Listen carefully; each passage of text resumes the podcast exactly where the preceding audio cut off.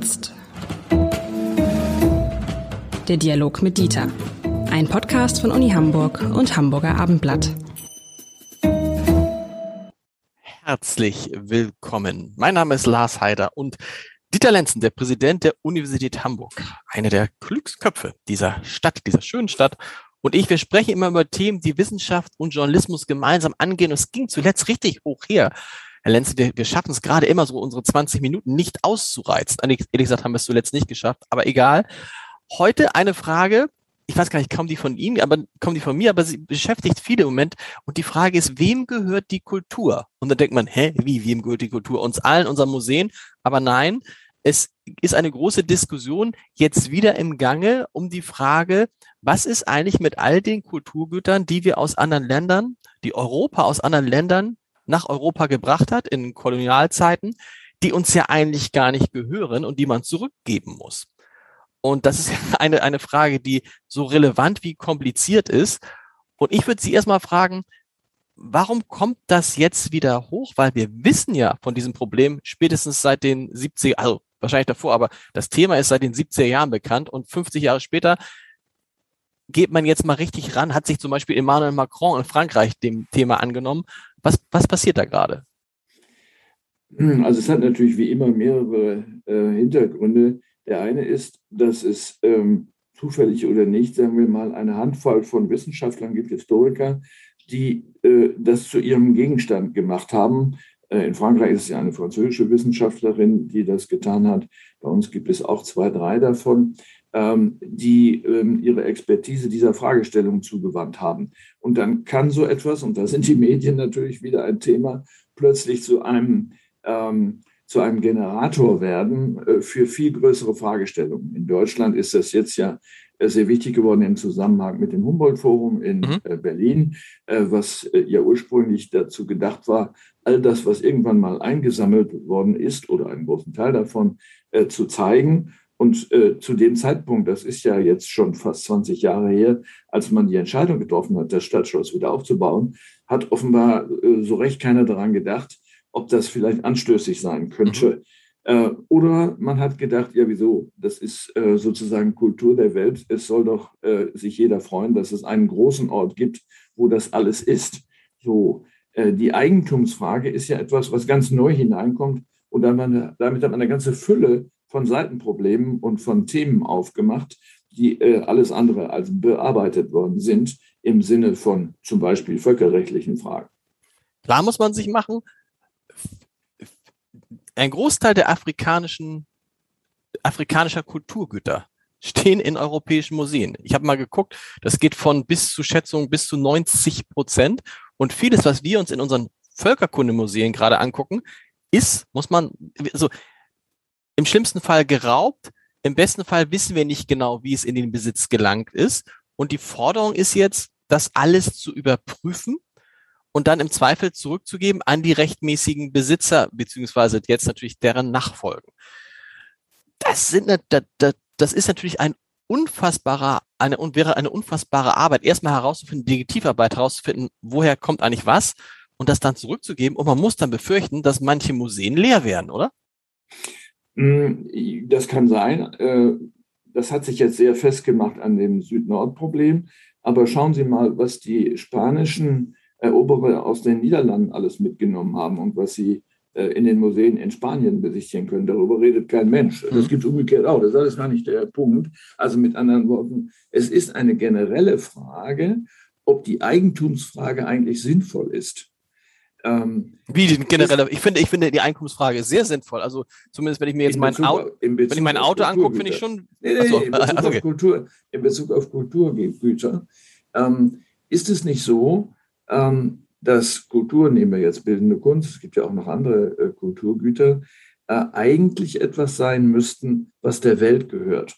Denn entweder sie haben eine Bedeutung und transportieren auch Bedeutung, verändern, verbessern im Zweifelsfall das Leben der Menschen, die das wahrnehmen, die darüber nachdenken, die darüber aufgeklärt werden. Oder es ist nur Schmuck. So, den kann man zwar auch aufstellen, aber das ist ja gar nicht der entscheidende Punkt.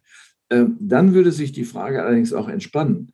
äh, man muss nicht die Originale bei sich stehen haben, mhm. äh, sondern wir haben inzwischen ja die Möglichkeiten, äh, ohne große Komplexion auch 3D-Objekte zu kopieren, äh, was auch nicht unermesslich teuer ist, sodass derjenige, der jetzt sehen will, wie haben diese Benin-Bronzen eigentlich ausgesehen, äh, sich auch zufrieden geben muss äh, mit einer Kopie davon.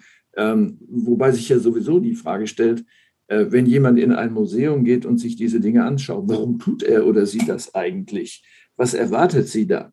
Will sie sehen, ach, so haben die Menschen früher gelebt? Oder die Nofretete, der Kopf ist ja viel kleiner, als ich gedacht habe. Mhm. Ist das der Effekt?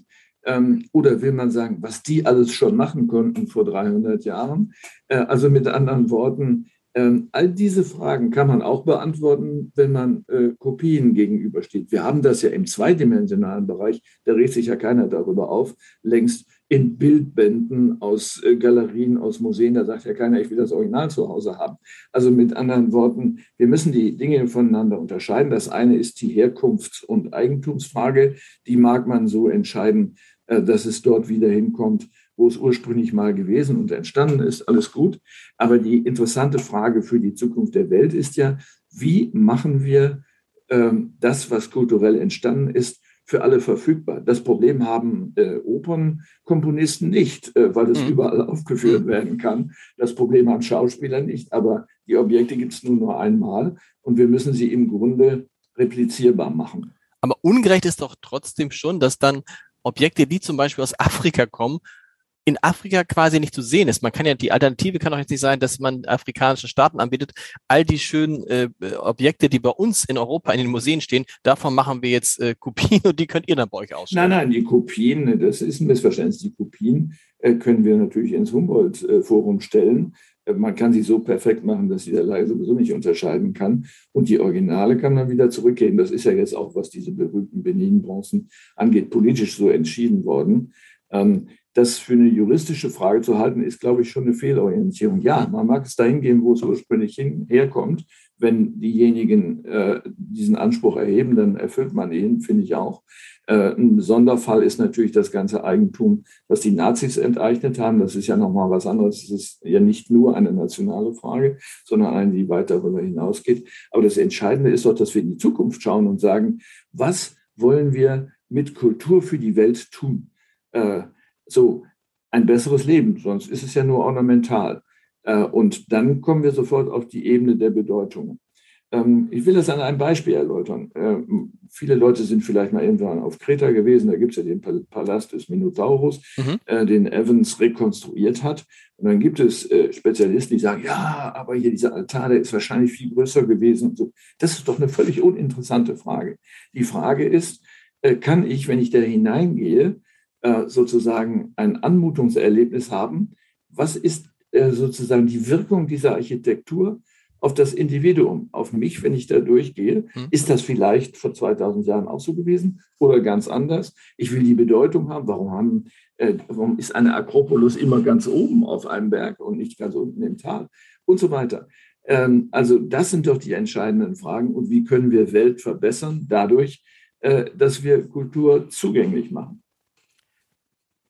Trotzdem bleibt ja dann die Frage, die wissenschaftliche auch sehr interessante Frage, ob nicht jeder, der ein Museum hat oder der ein Archiv hat, nur um ein reines Gewissen zu haben, sich jetzt damit beschäftigen muss, wo kommen die Dinge her? Machen Sie das an der Universität? Also wo Sie, wo Sie Archive, Depots haben, gucken Sie genau, können Sie, können Sie überhaupt genau nachvollziehen, woher Sie das bekommen haben? Weil das eine ist ja, ist es geraubt, ist es geschenkt, ist es einvernehmlich?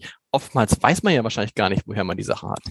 Also genau das haben wir gemacht, in der Tat, jetzt aus Anlass der 100 Jahre Universität und dem Erscheinen eines Bildbandes mit unseren Kunstwerken, die uns irgendwann eben geschenkt worden sind, häufig eben von der Stadt oder aber auch von einzelnen Bürgern. Äh, soweit es möglich ist, das irgendwie herauszukriegen, das ist auch möglich, äh, weil es ja nicht so lange her ist. Ähm, äh, es gibt unter den Kunstwerken nichts, also Kulturobjekten gibt es nichts, was eine zweifelhafte Herkunft haben könnte. Aber was mit Sicherheit der Fall ist, sind zum Beispiel Exponate, die oder die in Magazinen sich befinden, sagen wir, die Rippe eines Nashorns die vielleicht früher größer gewesen sind als jetzt. Jetzt kann man sagen, ja gut, das hat jetzt jemand mitgenommen aus, äh, aus Afrika oder so, muss das zurückgeliefert werden. Kann man machen, kann man nachbilden, Thema erledigt. Ähm, dann kann allerdings an der Rippe nicht mehr geforscht werden, weil dazu braucht man das Original, äh, um, weiß ich nicht, DNA-Analysen zu machen oder so etwas. Also mit anderen Worten, ja, wir haben das gemacht. Die interessante Frage ist aber eigentlich eine andere. Es ist ja nicht nur die öffentlich ausgestellte oder besessene Kunst, sondern natürlich auch die private. Ähm, das heißt, kauft jemand etwas, dessen Herkunft ihm oder ihr nicht bekannt ist und interessiert sich auch nicht dafür und äh, hat unversehens sozusagen ein Unrecht äh, mitgekauft, wenn man das so will. Das ist schwieriger. Es gibt inzwischen ja auch einen Forschungszweig in der Kunstgeschichte, Provenienzforschung heißt der. Das sind Leute, die sich damit beschäftigen. Das ist manchmal schwierig. Aber wenn Sie an diese Funde vor einigen Jahren in Süddeutschland denken, dann sieht man ja, da kann man sehr gut rekonstruieren. Das ist übrigens auch noch ein anderes Thema. Die Frage ist, ähm, wenn wir fragen, wem gehört die Kultur, ob es sowas wie, also ob, ob wichtige Kulturgüter überhaupt im Privatbesitz sein dürfen. Das ist eine interessante Frage. Ich würde auf die Frage, die Sie jetzt gestellt haben, sagen, die Kultur gehört der Welt. Punkt. So. Ob das einzelne Objekt der Welt gehört, und dann müssen wir fragen, was ist denn dann die Welt? Es gibt ja kein Weltmuseum, wo die ganze Welt hingeht. Also mit anderen Worten, äh, dann geht es gerne an die zurück, die es ursprünglich besessen haben, weil sie es entweder selber gemacht haben äh, oder es für sie gemacht worden ist. Äh, die Frage, ob das dieselben Völker sind und so weiter, das sind viel zu filigrane Fragen. Gebt es dahin zurück, wo es beansprucht wird. Dann muss man natürlich prüfen, wenn es mehrere Beanspruchungsträger gibt, äh, wer denn da eigentlich dann einen rechtmäßigen Anspruch hat. Aber wichtig ist, der Welt gehört die Kultur und mit dieser Kultur ist sie gewachsen. So, wir sind eben nicht mehr in der Steinzeit. Das ist aber interessant, weil man dann ja auch gucken muss, was heißt eigentlich Kultur? Ne? Wir reden ja auch davon, dass auch, auch Gebäude sind Kultur. Landschaften sind Kultur, Wälder sind Kultur. Und da ist natürlich die Eigentumsfrage immer auch eine, wie Sie es so recht sagen, eine sehr filigrane. Ne? Also wenn man jetzt ein, ich weiß nicht, irgend so ein schönes, das Hamburger Rathaus ist Kultur. Gut, das gehört jetzt der Stadt. Selbstverständlich. Das gehört ganz gut so. Aber es gibt auch andere Gebäude, die eben, ähm, äh, die, die, was ich, das vier Jahreszeiten ist ja auch ein Stück Kultur natürlich. Äh, gehört aber nicht, ist, aber ist aber nicht, ja. ist, ist aber nicht, es ist allgemein zugänglich, aber es gehört halt jemandem. Also die, die, diese Frage, wo endet Kultur, wo, äh, wo, wo beginnt Kultur, wo enden dann auch Eigentumsansprüche und nicht, kann, wenn jetzt morgen Sie und ich zusammenlegen würden und würden die Mona Lisa kaufen und würden sie bei Ihnen zu Hause im Haus ausstellen und keiner könnte sie mehr sehen, wäre das ja sehr, sehr schade. Und man fragt sich, nee, dieses Bild gehört uns irgendwie allen. Ja, genau, das würde ich auch für absolut unzulässig halten, ähm, äh, so etwas zu machen. Und hier äh, greift wieder der Mechanismus äh, Reproduktionsmöglichkeit. Wenn man genau dieses Bild gerne oft anschauen möchte, äh, dann kann man ja in der Tat mit einer guten Reproduktion arbeiten. Ja, es ist immer ein verbleibender Unterschied. Äh, wir sind ja nicht blöd, indem wir das jetzt vereinfachen. Aber der semantische Gehalt, der Bedeutungsgehalt von einem Objekt lässt sich auch mitteilen äh, durch eine Kopie. Vielleicht nicht zu 100 Prozent, aber das rechtfertigt ja nicht, dass die Dinge dort bleiben, wo sie sind, sondern sie müssen dorthin zurückgegeben werden, wo sie entstanden sind und wo sie auch ein Bestandteil der vielleicht sogar noch vorhandenen Kultur sind. Äh, also ja. Kriegen Sie denn, kriegen Sie denn jetzt von Museen, äh, Ihre Wissenschaftler, viele Anfragen, die sagen, könnt ihr mal zu uns kommen und uns helfen bei dieser ja wirklich Detektivarbeit rauszufinden, woher haben wir das eigentlich bekommen? Weil man muss sich ja im Zweifel wir reden über Museen, die zehntausende äh, Objekte haben, muss man sich im Zweifel ja jedes einzelne angucken. Ja, das Angucken reicht nicht, sondern das Wesentliche ist ja, dass man schaut, gibt es äh, Informationen darüber, wie dieses Objekt dorthin gekommen ist. Das meinte ich. Also muss ich angucken, so. wie haben wir es, wie haben wir es gekriegt? Gibt es Rechnung? Also ist ja schon gut, wenn du dafür Geld bezahlt hast, weißt du, hast auch schon mal was dafür bezahlt. Aber wie ist es sonst zu uns gekommen? Es ist ja nicht unwahrscheinlich. Also es, äh, letztendlich ist es so ein bisschen so, in diesen Museen hängen Dinge, die sind geraubt worden. Ja, klar. Die sind, ne, also da macht man, es ist ja eine Frage, also ist jetzt schwierig, wo kein Kläger ist, äh, keine Anklage, aber letztlich ist es, wird das sogar strafrechtlich relevant. Das äh, ist vollkommen klar. Ähm, Sie müssten allerdings dann Tausende von Kunsthistorikern beschäftigen, äh, die das leisten könnten angesichts der vielen, vielen, vielen Objekte. Äh, die Museen werden sich darauf beschränken müssen, sich mit denen zu beschäftigen, zunächst mal, wo es Anspruchsträger gibt, die sagen, also das ist aber eigentlich meins, gib mir das mal wieder her. Ähm, und damit ist schon eine reichliche Beschäftigung verbunden. Äh, eine Universität, äh, wir haben zwei Hände voll Kunsthistoriker, die im Übrigen ganz verschiedene Epochen bearbeiten, kann das nicht leisten. Es gibt ab und zu solche Anfragen. Wir haben auch von einem Stifter fünf Jahre lang eine Professur finanziert bekommen für Provenienzforschung, also die sich damit beschäftigt, nur herauszukriegen, äh, wo kommt das Objekt eigentlich her? Eine wichtige Fragestellung, auch ein guter Anstoß gewesen. Aber wenn das gewollt wird, äh, also äh, staatlicherseits, dass da mehr Aufklärung herrscht, und das ist ja auch sinnvoll, das zu tun, dann muss man darin investieren.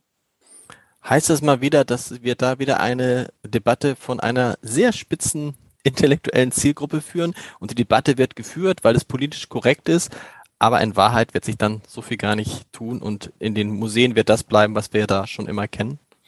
Das kann passieren und man würde ja auch angesichts unserer jetzigen Situation niemandem erklären können, dass äh, die Beschäftigung von 10.000 Kunsthistorikern Priorität vor der Bewältigung der Pandemie hätte.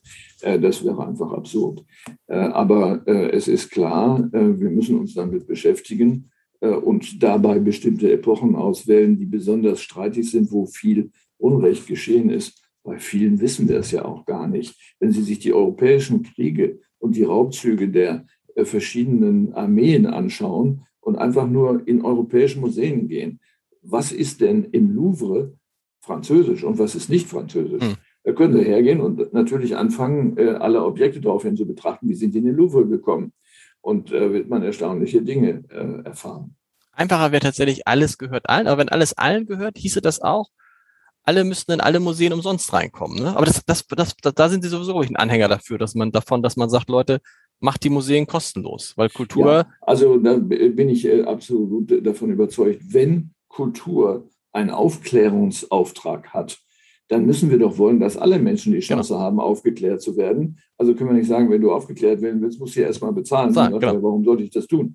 Ähm, also mit anderen Worten, das ist ein, wenn Sie so wollen, ähm, ähm, ja, fast verfassungsrechtlicher Auftrag zu sagen, wir müssen Aufklärung leisten. Und wenn Kultur dazu einen Beitrag leisten kann, dann ja. Nicht jedes, was sich Kultur bezeichnet, ist im Übrigen Kultur. Aber in anderen Staaten ist es ja auch so, ne, dass einfach der Museumsbesuch kostenlos ist. Und Sie ja. haben ja total recht. Das ist ja nochmal eine, eine Schwelle, die, also die, die, den, die das Interesse an so einem Besuch erhöht, wenn du sagst, okay, will ich da mir das eigentlich alles angucken? Ich weiß gar nicht. Oh, jetzt muss ich auch noch 10 Euro bezahlen? Nee. Ja, das ist eine Schwelle, das ist richtig. Aber das bloße Durchlaufen durch ein Museum ist natürlich nicht sehr hilfreich für jemanden, der eigentlich keinen Zugang dazu hat. Äh, die eigentliche Leistung muss darin bestehen, äh, Kontextwissen zu vermitteln. Äh, der berühmte Kunsthistoriker Erwin Barnowski hat mal gesagt, man sieht nur, was man weiß. Mit anderen Worten, es ist völlig sinnfrei, sich ein Bild anzuschauen, ohne den Kontext der Entstehung, aber vor allen Dingen äh, die Bedeutung der einzelnen Elemente, die ja häufig bei historischen Gemälden ganz bedeutsam sind. Die Handhaltung einer dargestellten Person ist eine, trägt eine Bedeutung. Wenn ich nicht weiß, was die ausgebreitete Hand oder die umgedrehte Hand bedeutet, ist es sinnlos, dass ich mir das Bild anschaue. Dann komme ich nämlich dazu, in eine völlig falsche Richtung zu laufen, zu sagen, gefällt mir das Bild, ist es schön. Das ist aber keine aufklärerische Fragestellung. Ist nicht aufklärerisch, aber Sie, Sie kommen da ja praktisch jetzt schon in, Sie, in einem, Sie sehen jetzt Zwietracht in mir, weil ich einen anderen Podcast habe mit Alexander Klar, dem, dem Direktor der Hamburger Kunsthalle, wo wir genau das machen, weil Alexander Klar, also wir sprechen über Bilder und ich mhm. habe keine, also ich sehe nur das Bild, wir versuchen dieses Bild zu analysieren und zu besprechen. Und Alexander Klar sagt, ihm ist es lieber, die Leute kommen ins Museum, stellen sich vor ein Bild und sprechen mit einem anderen über dieses Bild, was es, was es in ihnen auslöst, was es für sie bedeutet, als wenn keiner ins Museum kommt, nur weil man sich eben mit Kunst nicht auskennt. Gut, aber das ist ja schon, ein, äh, wie soll man sagen, ein, ein Zugeständnis an fehlende Aufklärung. Sagen, äh, bevor hier keiner kommt, dann sollen die lieber da einfach reingehen. Das ist ja richtig. Vielleicht entsteht dadurch auch genau. ein, Drang, ein Drang zu verstehen. So ist es, genau. Ähm, so, aber wir brauchen eben Begleitmaßnahmen sozusagen, nicht nur ein Schildchen, was meistens zu klein gedruckt ist, sodass ich mit der Nase schon in der Alarmanlage bin, äh, sondern äh, wir brauchen äh, begleitendes äh, Personal, äh, die eventuell auch mir persönlich sagen, du übrigens, das bedeutet eigentlich Und dann kommt irgendetwas, was man gerne wissen möchte. Und man geht nicht in ein Museum, schaut sich tausend Bilder an oder auch nicht 200, sondern eins. Ah. Und dann kommt man beim nächsten Tag wieder und schaut sich nochmal eins an. Wenn es nicht zu teuer ist. Wenn es nicht, zu, teuer, teuer ist. Wir hören uns nächste Woche wieder. Bis dahin. Bis dahin.